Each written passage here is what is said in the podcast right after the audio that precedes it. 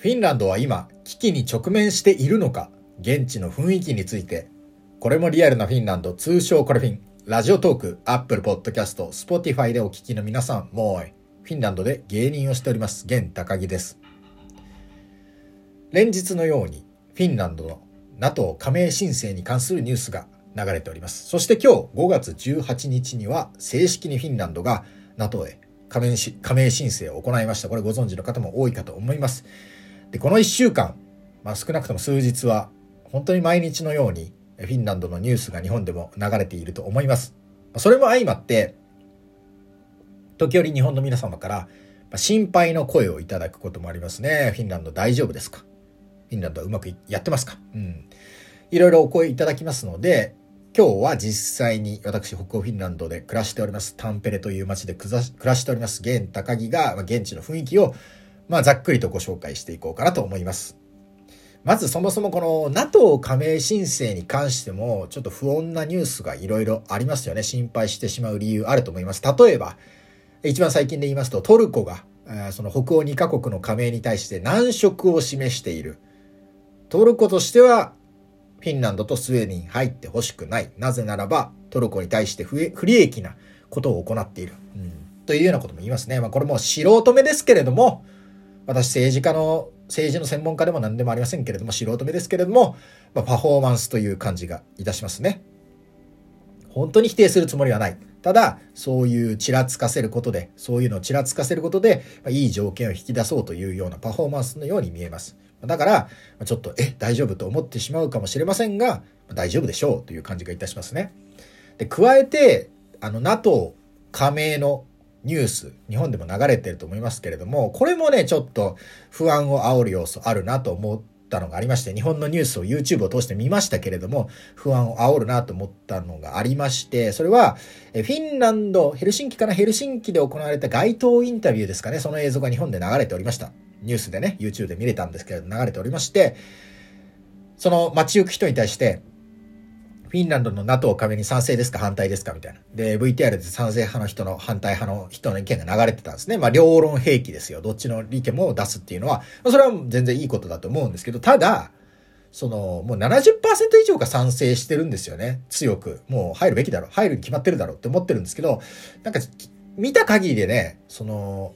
賛成派の人一人、反対派の人一人みたいな VTR だったと思うんですよね。それはちょっとなんか、あの、物量は実際違いますから、意見の量は違うんでね。なんかそれも、あ、なんか国内で意見が割れてんじゃないのかなって思われるかもしれないなと。不安を煽る要素かなとも思いました。もう70%の以上の人たちが強く支持してますし、なんか若者だけが支持してるとか、え高齢者を反対してるとか、そういうことはありませんから。全然、あの、自分の、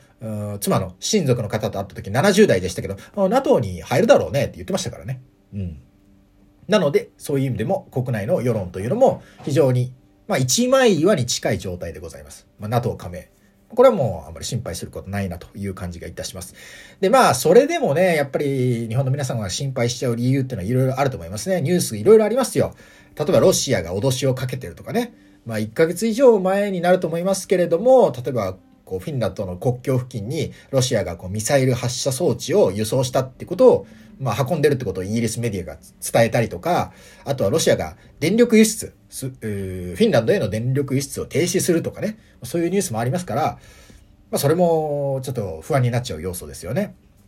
ただこの電力輸出に関しては、聞いたところですね、まあそもそもこの10%ほどで別に大多数を依存しているわけではないと。で、この、えー、電力輸入に関してもスウェーデンからの輸入に切り替えるというプランもあるそうですし、あとは、あの、そもそもフィンランドはこの夏から新しい原発が、原子力発電所が本格稼働予定なんですね。だからそれの電力供給も見込まれる。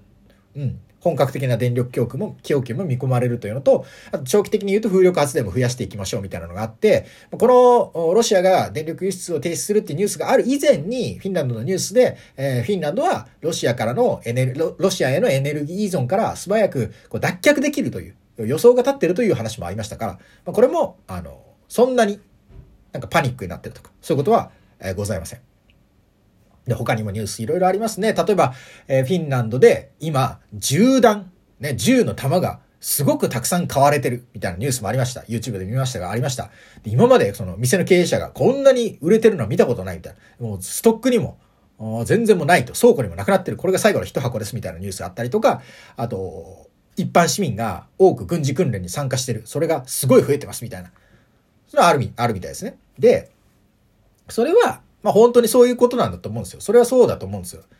銃を飼ってる人、弾を飼ってる人もいるだろうし、軍事訓練に参加してる人も増えてるだろうしってことですけど、ただ、あの、別に国民全員がそうなってるわけではないっていうことですよね。別に、その、そうじゃない人もいるしっていう感じで、そのニュースだけ見るとすごい緊迫のムードになると思うんですけど、そういうことはないと。ただまあ、フィンランド国内のニュースで流れていたのは、えー、もしフィンランド軍がこう戦うことになったら、えー、自分なりのサポートする用意がありますって答えた人々。例えば、医療関係者なら医療のサポートしますとか、そういういろんな自分なりのサポートすることができる準備ができてますっていうのは、あの、フィンランドのニュースで調査があって、それはもう70%ぐらい、80%近い。みんな何かがあった時には軍を支える、自分なりのやり方で軍を支える準備はできてる。で、しかも、なんだったら、自分自身が武器を持って戦うという覚悟もできてるっていう、この調査も男性が70%近く、女性も30%近くあるんで、その心意気としては、戦いになったらやるぞっていう気持ちは高いっていうのはこれはありますね。ただ、これもフィンランドには徴兵の制度がありますから、多くの人々が、全員が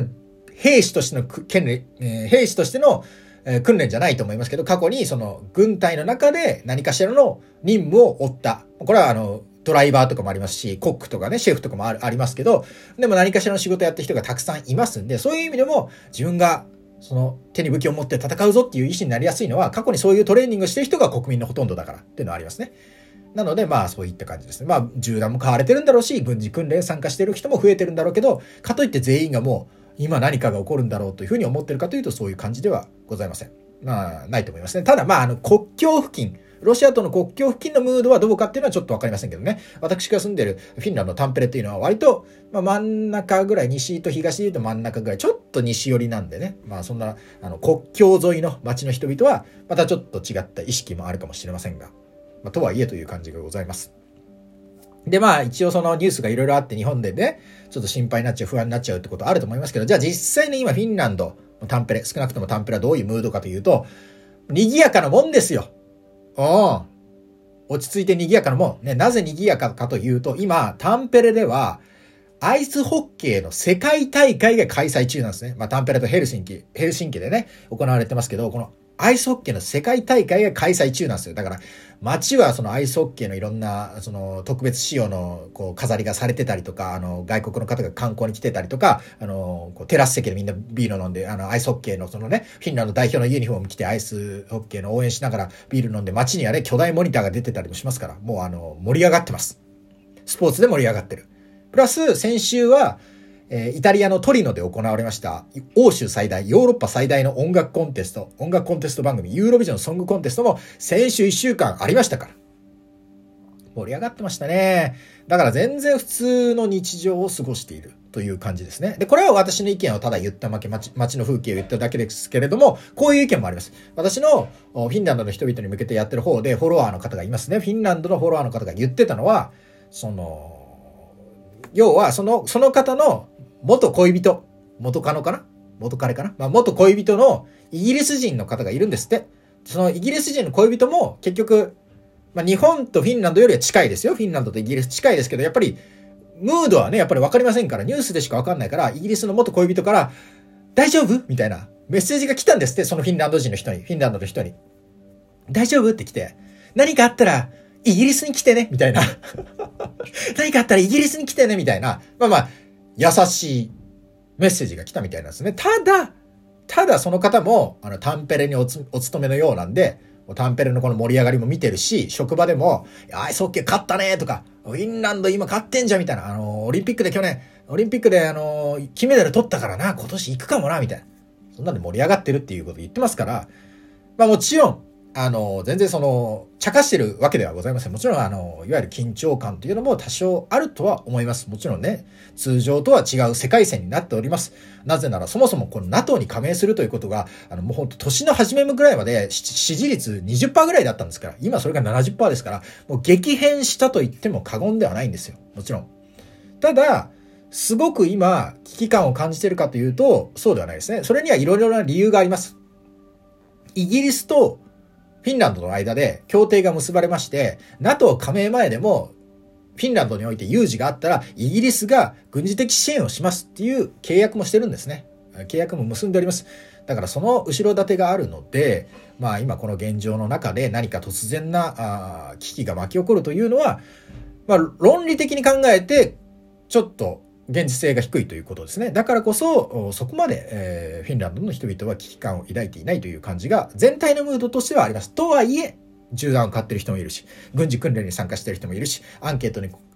アンケートで聞かれたら、軍事経験、徴兵の経験、ありますから、自分が武器を持って戦うぞということも言ったりするという感じでございますね。というのが実際の暮らしの中のリアルな感じです。で、フィンランドも NATO 加盟申請しましたし、あのまあ、トルコがやいのやいの言っておりますけれども、これもまあおそらくパフォーマンスだろうということで、え、これは入れないんじゃないかというふうにもまあなってないのではないかと思います。ということで、まあ、あの、専門家でも何でもないんですけれども、一市民としてね、暮らしている中で感じることあります。タンペルの街はもう今本当に盛り上がってますよ。アイスホッケー世界大会で人もたくさんいます。この30万人の街に、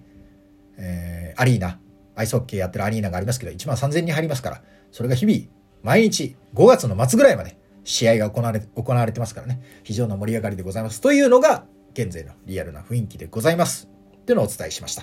ということで、これもリアルのフィンランドは、ラジオトーク、アップルポッドキャスト、スポーティアのポッドキャストに加えて、YouTube、Twitter、Instagram でも配信中です。概要欄のリンクからアクセスするか、これもリアルなフィンランドで検索してみてください。今後とも、これもリアルなフィンランドをよろしくお願いいたします。ラジオトークでは、平日毎日、夕方日本時間6時から18時からライブ配信もお届けしております。そちらもぜひよかったらお越しください。それではまた次回別のトークテーマでお会いしましょう。さよなら。もいもーイ。